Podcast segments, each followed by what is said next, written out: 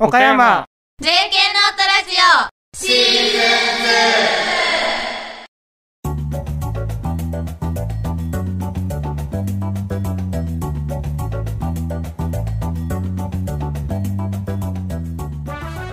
ン。始まりました新番組。岡山 JK ノートラジオ。シーズン2精神女子高等学校2年の堀明菜です。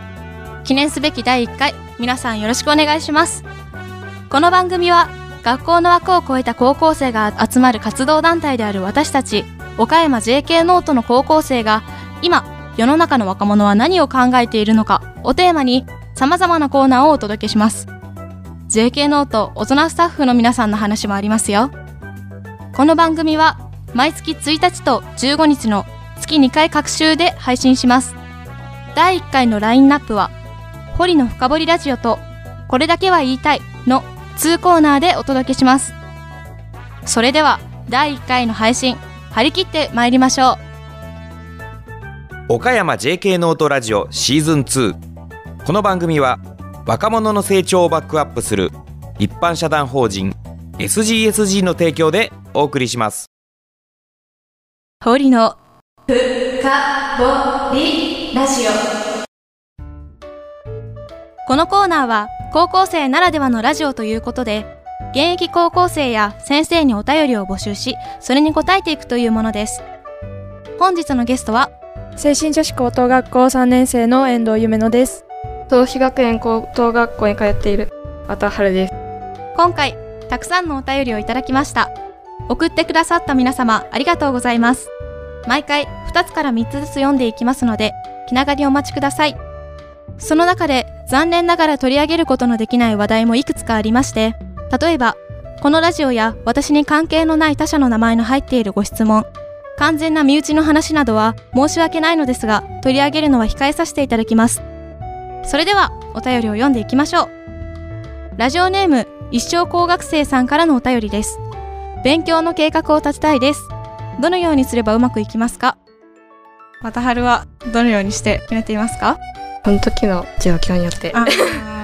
そうだよね。なんか、うん、期末でも中間でも教科がなんか変わったりするとスケジュールがこうしたり、うん、夢の先輩は？えー、私は例えば1年後に受験があるとすればそれまでに何をやらないといけないかなっていうのを、まあ、自分で考えてそこからまあ細かくしていって今日は何をやらないといけないから何時間勉強しようとかっていうふうに決めてます。すごい。すごい。すごい。あそんな結構受験1年前からこう計画を立てるっていう広めに。そう1年前から1年後までに何をしないといけないかっていうのを決めてそれから半年後だったり月だったり1週間だったりっていうふうにどんどん狭くしていって決めてます。いやもう全然そんな遠くのこととかはもう適当にみたいな感じだったんですごいですね。私は自分を過信しすぎないこと。ワーク1日1ページ国語と数学やろうと思っても、午後だけやって力尽きたりするから だいぶ余裕を持って計画しています、お次はラジオネームさつまいも女さんからのお便りです 性格のいい男の人を見つけ出すにはどうしたらいいですか、はい、なかなか。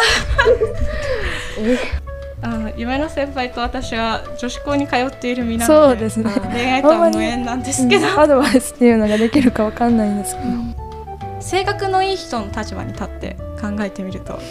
でもなんか、うん、自分に似てくる人が寄ってくるって言うじゃないですか。自分を磨けばなんかね出会いが広がりそうです。確かに。でもそれはありますね、性格の悪い人に寄ってくる性格のいい人ってあまり想像つかない、確かに。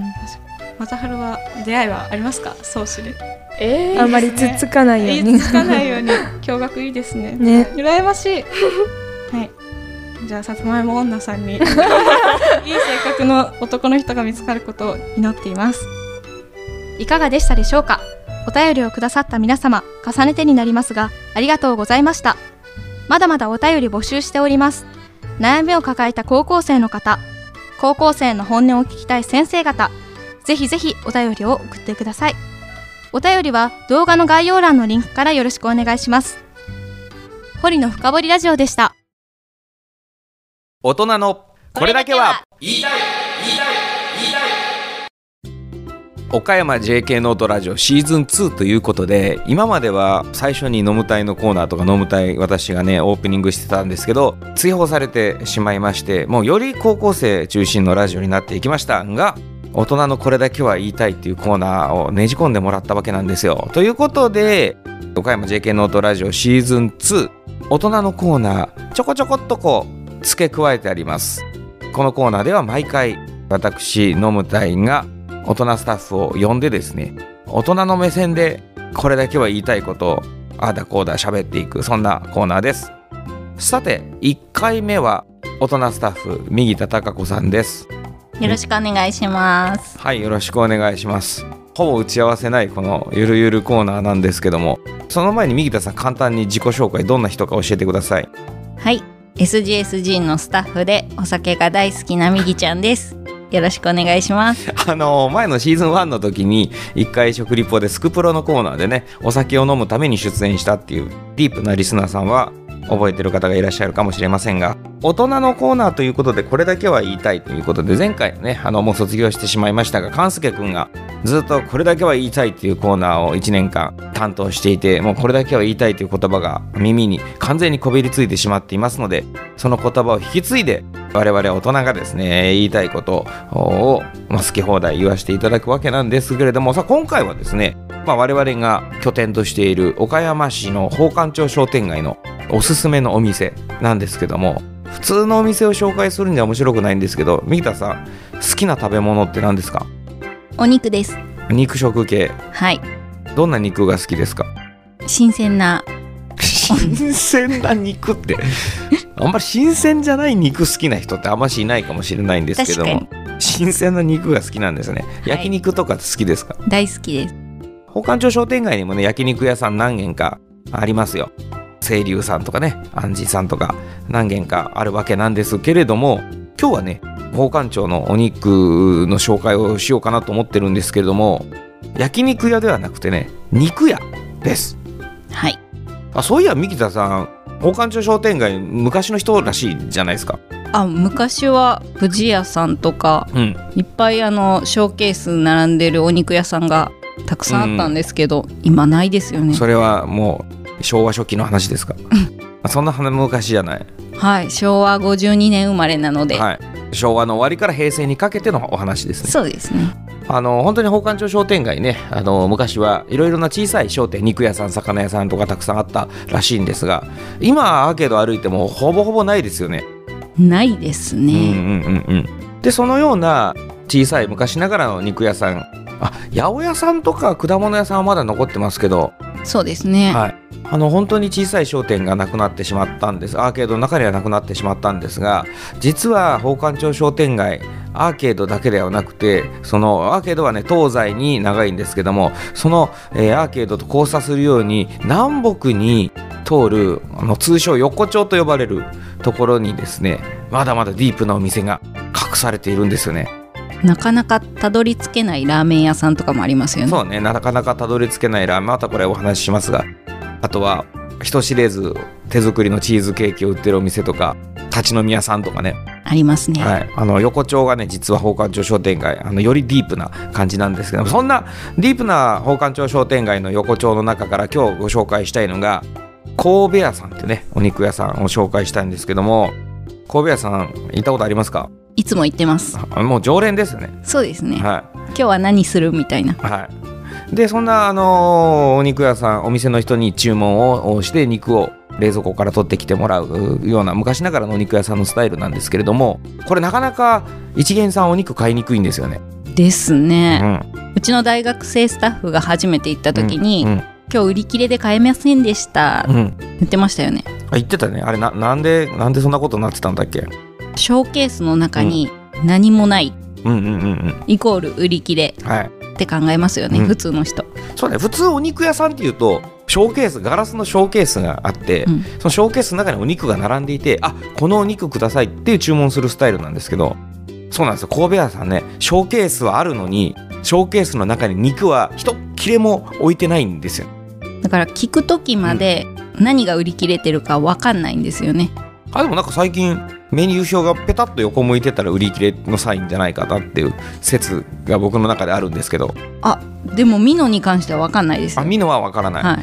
ショーケースはあるのに肉を一切並べないお肉屋さんということでこれも昔から営業されてるんですけどめちゃめちゃ安いんですよね。ちょっとメニューがあるんで読み上げてみてください。えー 100g あたりカルビ450円。心臓290円。レバー290円ホルモン混合が300円上ミノが430円ミノが290円これがどっちがあるかによってその日の予算が変わります。なるほどね。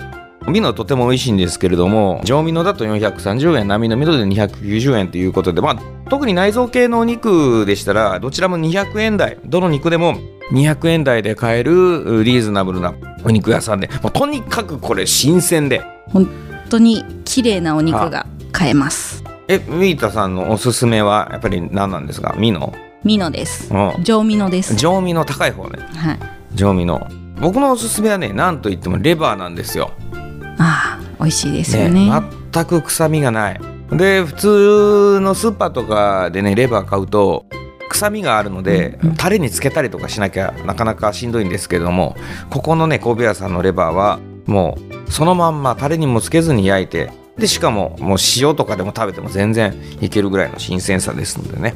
本当に美味しいなと思いますがあと何話すの？これだけは言いたいですか？らタレがまた美味しいんですよ。タレ？タレが美味しい。神戸屋さんの、うん、神戸屋のタレっていうのは手作りの味噌だれなんですけれども、本当にねあのホルモンうどんにしてもいいし焼肉につけてもいいしもう何だったら肉買うお金なかったらそれご飯にかけるだけでもいいし。23倍いけますね 特にこのお肉が安いので学生さんなんかもねちょっとこれからお花見シーズンとかであのそろそろ外でバーベキューがしたいなとか思ってる時は、まあ、スーパーなんかよりもこれ地元のね知る人ぞ知る肉屋さんでちょっと常連ぶってみるのもいいかもしれないですよね。覚えてもらえるぐらい通った方がいいですねねあこの間ねレバーだけ買ったら「あれ今日レバーだけでいいんですか?」って言われたのミノは買わないのかみたいなサインをなんとなく受けました。なるほど保管町商店街地元で、えーいつものと言えるようなそんなお店がたくさんありますので学生の皆さんもそうでない皆さんもぜひぜひ保管町商店街ブラブラしてお気に入りの私だけのお気に入りのお店を見つけてほしいなと思います。以上大人のこれだけは言いたいのコーナーでした。いかがだったでしょうか？初回放送。岡山 JK ノートラジオシーズン2そろそろお別れの時間がやってきました。シーズン2なんかめちゃめちゃ面白い予感で。はい。い大人が最初にいない方が全然いい番組にこれなりますよ。やそんな。どうですかね。はい、まあねそういうジャッジは視聴者の皆さんが決めることですので、はい。はい、今ここでああだこうだ言ってもしょうがないですね。次回の配信は4月15日21時頃を予定しています詳しくはまたホームページや SNS などチェックしてくださいね。それでは次回またこの番組でお会いしましょう。ご案内は岡山 JK ノート堀明菜と岡山 JK ノート総合プロデューサーの野本愛こと野村大輔でした。岡山 JK ノートラジオシーズン2この番組は若者の成長をバックアップする一般社団法人 SGSG の提供でお送りしました。